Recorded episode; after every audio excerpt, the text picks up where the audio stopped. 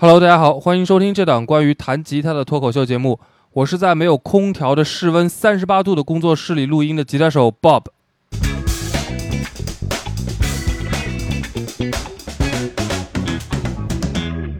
问个问题啊，如果你手头的资金只够让你置换你吉他音色链当中的一个设备，那你会考虑置换哪个环节的设备来优化你的吉他音色呢？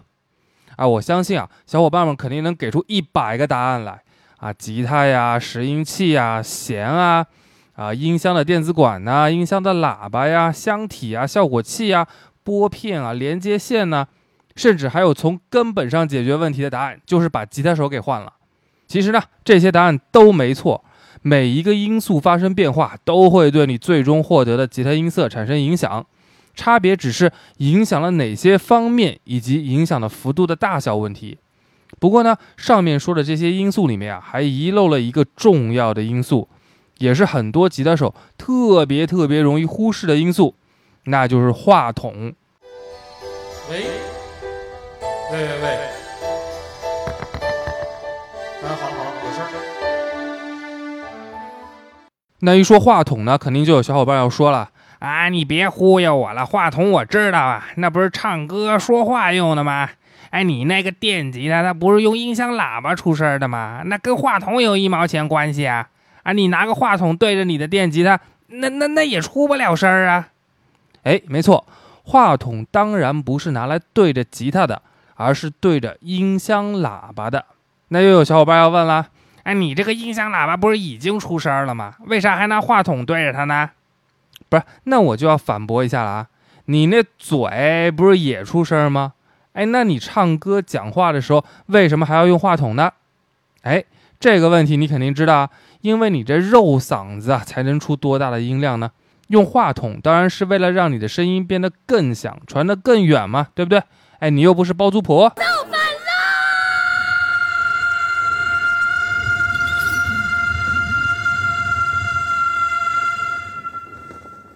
那其实呢，用话筒对着电吉他的音箱也是一样的道理。虽然我们平时在家里面练琴的时候啊，音箱音量开那么一丁点儿，你就要时刻担心着楼上楼下的邻居，哎，会不会提着菜刀来拍你们家门了？但是呢，当你在一个大型的舞台上演出的时候，哎，比如说一个几千上万观众的场馆里，那你即使把音箱音量拧到底。也就是离舞台最近的那几排观众能听见你的吉他声而已，后排呢就只能听见嗡嗡嗡的那种很糊的低频声音了。那更不用说音乐节那种露天的场地，那舞台上的音箱发出的声音啊，在室外的环境下，它衰减的就更厉害了。那这时候怎么办呢？哎，这种专业的场地呢，就会有调音师和音箱佬组成的这个团队。他们负责用话筒拾取舞台上面电吉他音箱发出来的声音，然后呢，经过他们的调音台发送到散布在观众席四周的这个扩音音箱里面，确保观众席的每一个地方都能够清晰的听到你演奏的声音。那除了大型的演出以外啊，还有一种非常常见的情景。即使你是在一个小小的室内空间，哎，也要用话筒对着吉他音箱，那就是在录音的时候。老实说啊，我第一次看到人家专业的录音室里面用话筒对着吉他音箱录音的时候，我是不能理解的，因为像我这种零零后啊，哎，在我的概念里吧，录电吉他那都是直接从吉他一根线进 DI 进声卡。然后呢，各种效果、各种音箱模拟都是在电脑的 DAW 里面用软件插件，哎，后期加上去的。啊，就算是我能想象到的远古时代的录音方法，那怎么着也是用综合效果器加载了箱体模拟以后的声音信号，直接就进声卡了。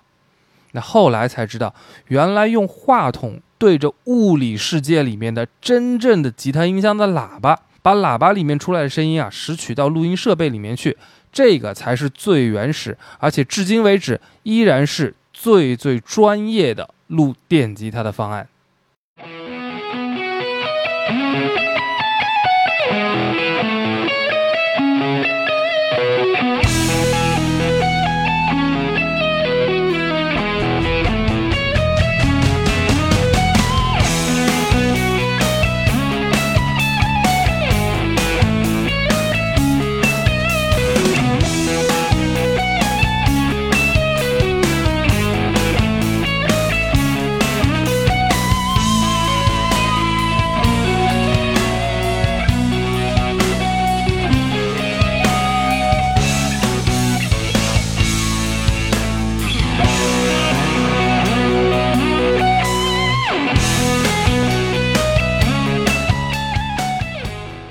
既然话筒是整个录音设备链当中的一个环节，那么它肯定就会对你的吉他音色产生影响了。那这个影响有多大的程度呢？啊，接下来咱们就来听一听，用同一支吉他弹同样的东西，整个音色链里面啊，从拨片到拾音器到效果器到音箱都是一模一样的，唯一不同的就是用三支不一样的话筒来拾音，它们录出来的声音能有多大的不同？首先，第一支话筒。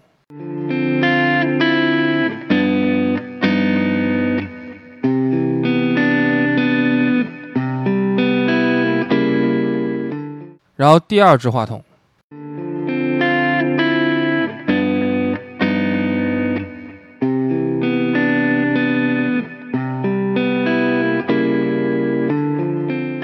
最后是第三支话筒。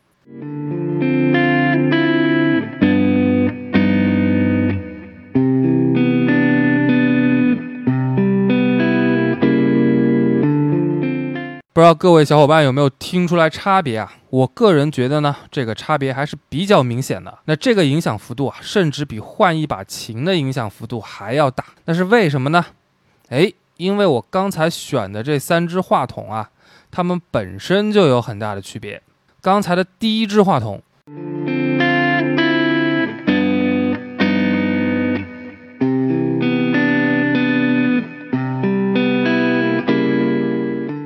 这是一支动圈话筒，舒尔的 SM 五七。那这一款话筒啊，绝对是应用最广泛、最常见的吉他音箱的话筒了。几乎所有可以录电吉他音箱的录音室里面都会有 SM 五七，而且各大演出场馆、live house 啊、音乐节啊，哪儿哪儿你都能见到它。那所谓的动圈话筒呢，顾名思义啊，这种话筒内部呢有一个会动的线圈。那连接在话筒的振膜上，振膜接收到声波发生振动呢，就会带动这个线圈振动。线圈在磁场里面一振动，它就会切割磁感线，从而产生微弱的电信号。哎，怎么样？听不懂了吧？电磁感应现象啊，中学物理知识，那个什么左手右手什么定律啊，什么螺旋什么方向，哎，怎么样？全忘了吧？全还给物理老师了吧？台词全都还给我了，您得给他调调啊！走，老师这边。那咱们不管这个科学原理啊，总之呢，动圈的这个结构呢，带来的好处就是它结实耐用，尤其是在露天的场合下，因为它也不在乎极端的温度、极端的湿度，而且呢，造价也相对便宜，五六百块钱人民币的价格，皮是耐操，不管你怎么折腾，一般是坏不了的。而且音色还原度呢也还算是不错，而且啊，除了录电吉他以外，这款话筒也可以录木吉他、录军鼓，甚至还可以录人声。据说奥巴马演讲的时候啊，用的就是这支话筒。那可以说，专业话筒当中的性价比天花板就是它了。那讲到这个 S M 五七啊，很容易让人想到它的孪生兄弟 S M 五八。那大部分人都知道啊。说这个 S M 五七它是一款乐器话筒，而 S M 五八呢是一款人声话筒。但其实呢，S M 五七和五八它们的主要结构啊是一模一样的。所以你以后要是再看到别人用 S M 五八录电吉他，也别大惊小怪的，其实也是完全没有问题的。那要说它们之间的区别呢，唯一的区别就是五八的话筒啊，它的话筒头用了一个可以拆卸的球形的格栅。而五七的话筒头呢，是一个固定的一体式的格栅。那 S M 五八的这个球形格栅里边呢，有这个过滤爆音的设计，可以对人讲话的时候产生的那些自然爆音啊进行有效的过滤，所以呢，它也就更适合录人声了。那另外呢，球形格栅因为这个体积比一体式的格栅要大，所以 S M 五八这个话筒呢，内部的振膜离话筒顶部的距离。就比 S M 五七要远一点，因为人在说话的时候啊，会有一个近讲效应。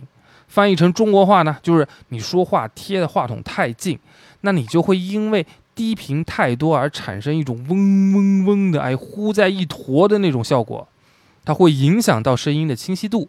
所以呢，S M 五八就用这个鼓起来的球形格栅，强行让你的嘴不要和话筒振膜贴得太近。那你回忆一下，你女朋友贴在你耳朵边上对你撒娇的时候，哎，你是不是从来都听不清她说想要买一个什么款式的包包？很抱歉，我没听懂。然后这第二只话筒啊，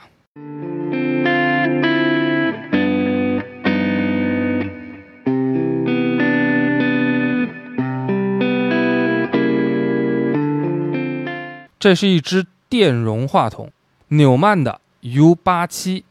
那纽曼这个牌子呢，有翻译成纽曼的，也有翻译成诺英曼的。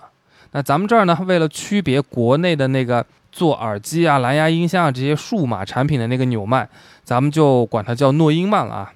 那诺英曼的这一款话筒呢，是专业录音棚里最常见的话筒，诞生于遥远的1967年，至今为止呢，一直都是诺英曼公司的旗舰级产品之一。那作为一款电容话筒啊，它的构造呢，就跟刚才说的动圈话筒完全不一样了。电容话筒呢也有振膜，但是这个振膜啊是一张镀了一层金属的膜片，把它贴在一块固定电极的旁边。那两者之间的间距呢，一般只有零点几个毫米，这样就形成了一个电容器。那外界的声波传到这一块振膜上以后呢，振膜的振动会导致它和固定电极之间的距离啊发生微小的变化，那也就会使得电容量发生变化。引起输出电压的变化，产生微弱的电信号。那因为用了这一种呃声电转换的构造，所以呢，电容话筒的灵敏度和频响范围一般都是要远远高于动圈话筒的。就拿我们刚才说的这个 S M 五七和这支 U 八七来举例，S M 五七的频响范围啊是四十赫兹到十五 K 赫兹，也就是说，低于四十赫兹的声音和高于十五 K 赫兹的声音。S.M. 五七它是收不到的，而这支 U 八七的频响范围呢是二十赫兹到二十 K 赫兹。那另外呢，U 八七的这个频响曲线啊，比起 S.M. 五七来说也是平缓了不少。那虽然说不管是动圈话筒还是电容话筒啊，频响曲线都不可能是完全平直的，尤其是在高频这一段，总是会有一个凸起。但是呢，像 S M 五七，它的频响曲线呢，在四 K 到七 K 赫兹的这一块儿，就有一个超过五个 dB 的比较陡峭的一个小山峰。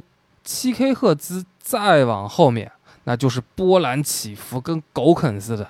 但是 U 八七的频响曲线呢，接近五 dB 的，大概就只有九 K 赫兹附近那么一个相对平坦一些的小丘陵了，而且呢。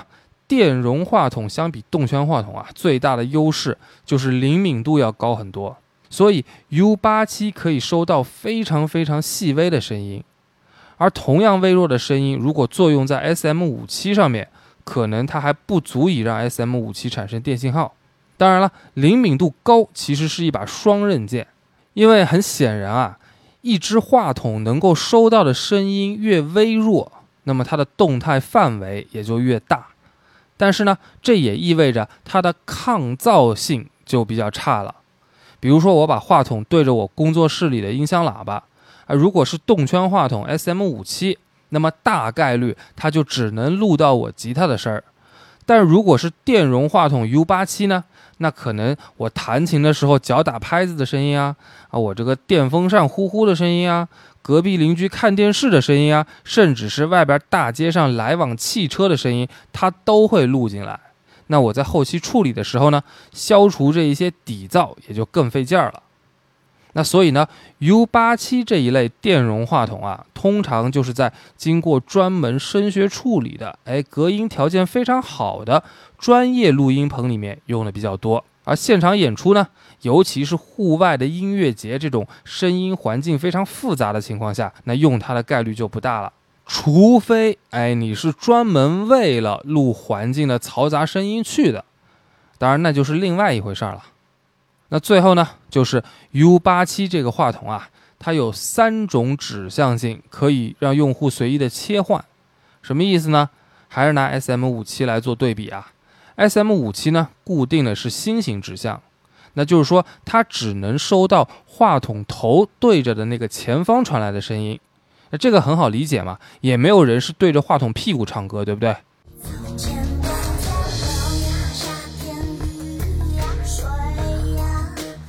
哎，哎，刚才那 BGM 什么意思？但是呢，U 八七就不同了，它有一个波档啊，可以让你选择，可以是收到话筒周围三百六十度的声音，或者是收到话筒的前方和后方这两个方向传来的声音。当然，也可以选成是最传统的心形指向。那咱们拿 U 八七跟 SM 五七比了半天的灵敏度啊、频响范围啊、EQ 曲线呐、指向性呀，好像它是样样都占上风的样子。那么很自然啊，它的价格比起 SM 五七来呢，也就有面子的多了。目前呢，大概是在人民币两万到两万三左右一支。那光从价格上看啊。它跟 SM 五七之间的关系呢，大概就是一支买四十支的比例。而且啊，U 八七同样也是非常非常适合录人声的。陈奕迅在二零零六年发过一张专辑啊，就叫 U 八七，那就是用这一款话筒的型号来命名的。接下来咱们听第三支话筒。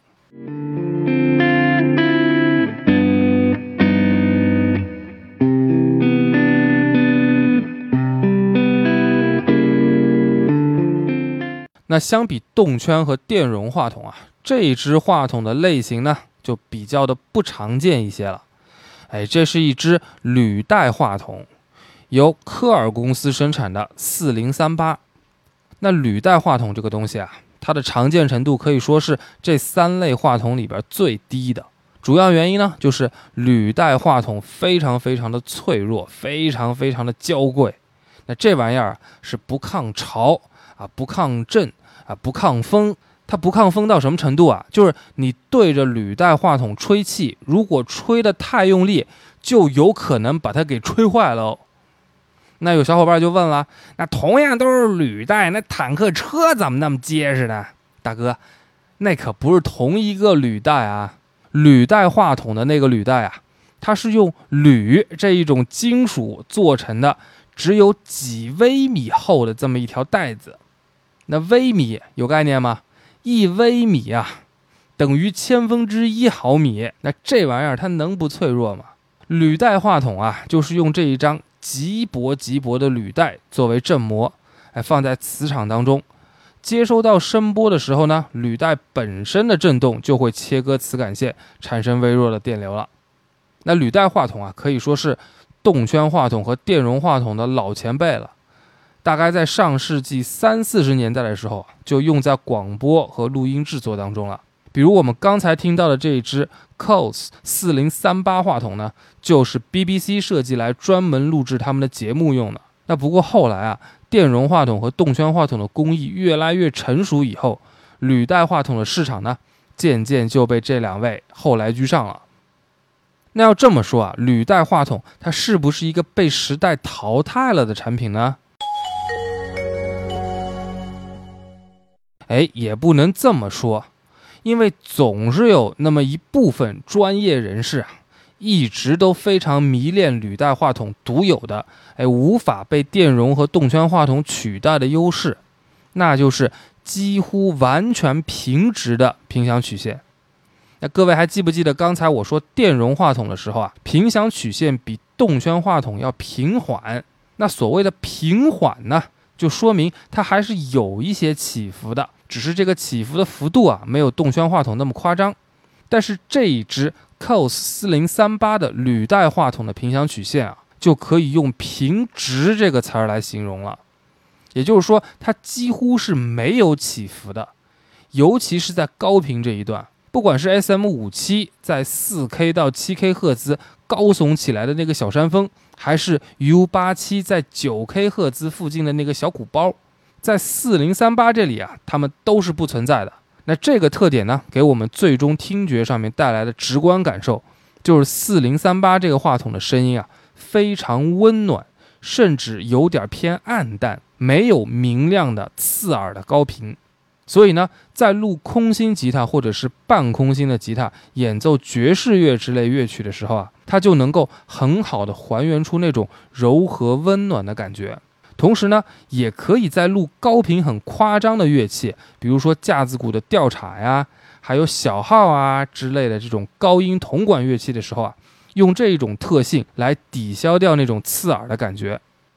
那当然了，这么一个娇贵的东西啊，肯定也是不会出现在室外场合的啊，只有在声学条件很好的室内录音棚里面才会使用到它。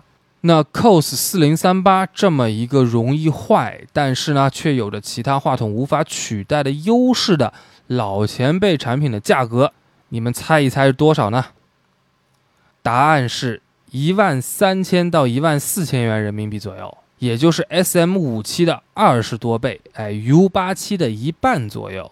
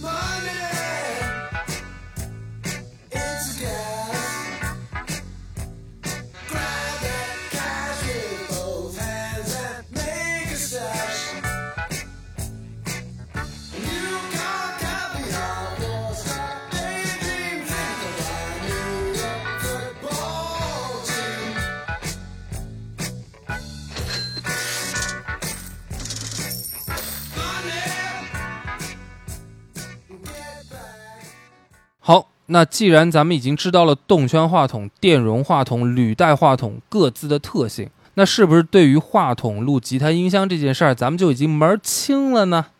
那当然不是，这你就太小看录音师了。选好话筒，那只是迈出了录音的第一步而已。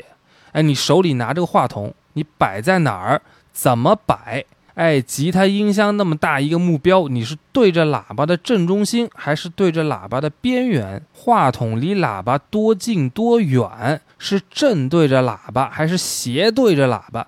这些呀，都是录音师在话筒摆位的时候要考虑的问题。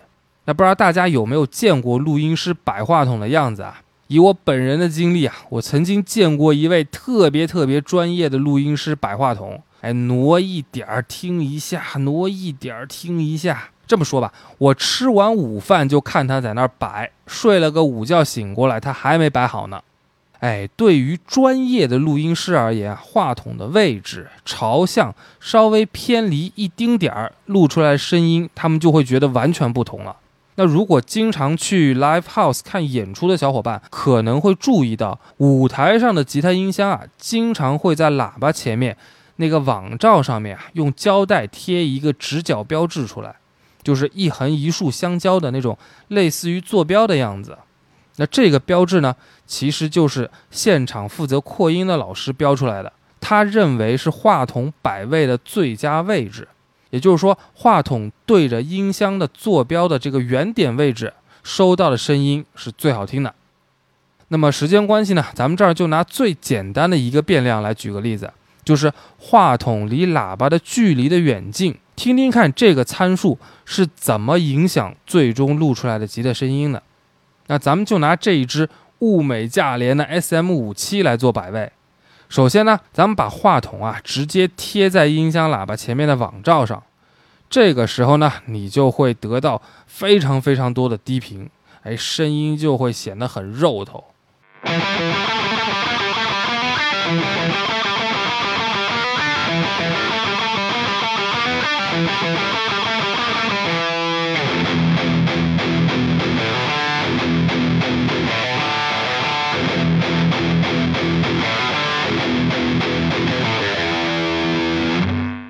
然后呢，咱们把这个话筒啊稍微拉远一点，哎，到离音箱的网罩大概有十厘米左右的距离。那这时候呢，低频就会相对减少一些。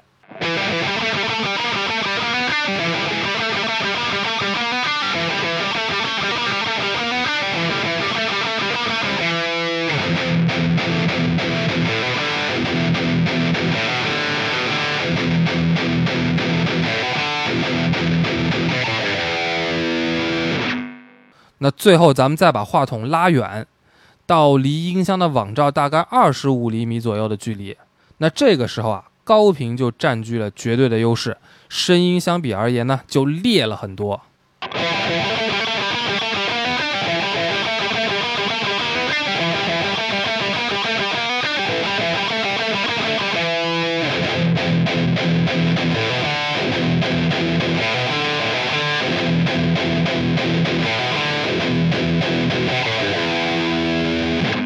咱们再把刚才最近的和最远的这两段连在一起，哎，差异就比较明显了。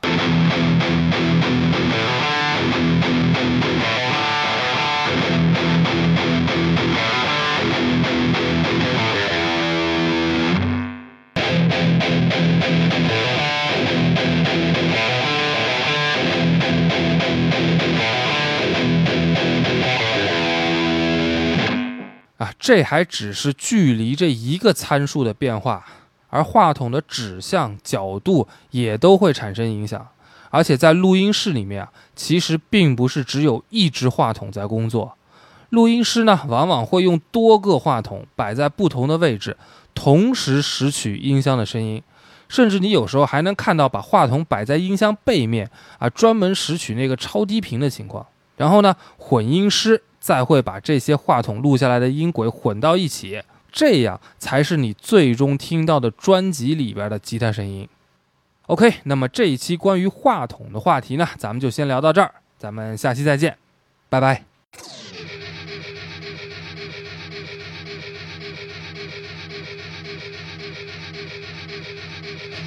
We'll be right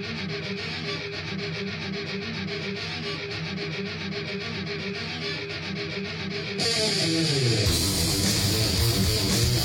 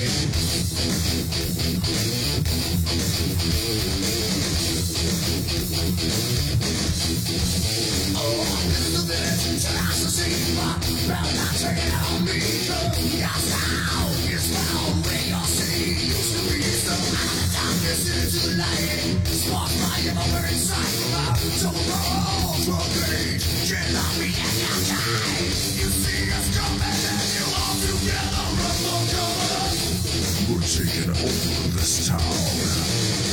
Every time we pull your door in your mouth, it's so well vibrating. It's not